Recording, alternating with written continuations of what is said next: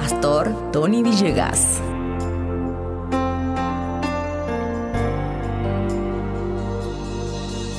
La gran mayoría de las decepciones en la vida suceden por la incapacidad de creer. La escasez de confianza está unida a la falta de esperanza. Es justamente por falta de esta que no se siembran, que se abandona los estudios, que se pierde un amor, se aleja de la familia y se desestima la vida misma. Los individuos luchamos para tener una vida equilibrada.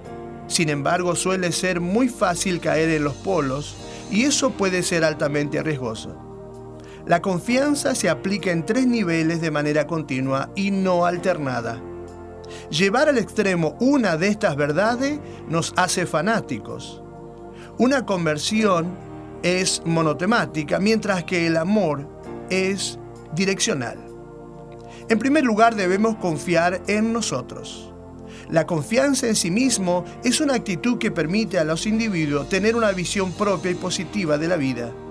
Esto es bueno sin caer en el egocentrismo inútil. Pero confiar en sí mismo no tiene que ver con creerse autosuficiente, sino más bien con sentirse hábil y diestro. Los que confían en sí mismos son capaces de planificar y alcanzar los objetivos trazados. Creer en uno mismo no es vivir en un mundo de fantasía, sino ser consciente de sus limitaciones y posibilidades. Las personas que mal confían en sí mismo piensan que no necesitan ayuda de nadie, que lo saben todo, lo conocen y lo pueden todo. La confianza en sí mismo es saludable, pero se puede tornar peligrosa si no va acompañada del siguiente aspecto como aprender a confiar en los otros. Muchos han sido defraudados en su credulidad. La confianza que pusieron en el prójimo fue dramáticamente destrozada. Pero no confiar en nadie tampoco es la solución, porque todos hemos sido defraudados en algo y todos hemos defraudado a alguien. Si quiere disfrutar una labor, tendrá que confiar en su empleador. Si quiere disfrutar el matrimonio, tendrá que confiar en su cónyuge. Si quiere disfrutar siendo papá o mamá, tendrá que confiar en sus hijos. Tampoco se convierte en un iluso porque no existe la confianza ciega, sino la confianza plena. Sin un poco de confianza en el prójimo no se puede construir nada. Al creer en otros, las personas se exponen a ciertos peligros por eso, quien confía debe evaluar si vale la pena o no correr ese riesgo. Y en tercer lugar, debe confiar en Dios. En primer lugar, debe confiar en usted mismo, en segundo lugar, debe confiar en otros y en tercer lugar, confiar en Dios. Un tipo de persona solo confía en sí mismo, otros se apoyan ciegamente en los demás.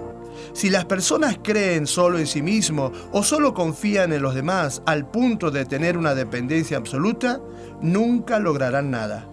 Los individuos altamente efectivos saben confiar en sí mismos, saben confiar en los demás, pero también han aprendido a confiar en Dios. Estos tres canales deben estar abiertos y trabajar de manera continua. Si confía en usted, ha dado un pequeño paso. Si confía en los demás, ha logrado un avance, pero si confía en Dios, ha hecho lo mejor. El equilibrio correcto es confiar en nosotros, confiar en los otros, pero sobre todo, confiar en Dios. La manera más fácil y práctica de creer en Dios es conocer su voluntad. Y eso se logra leyendo diariamente el manual de vida que Él nos ha dejado, me refiero a la Biblia. Justamente en ella Dice en el Salmo 40, versículo 4, Feliz, dichosa la persona que confía en Dios. www.tonyvillegas.org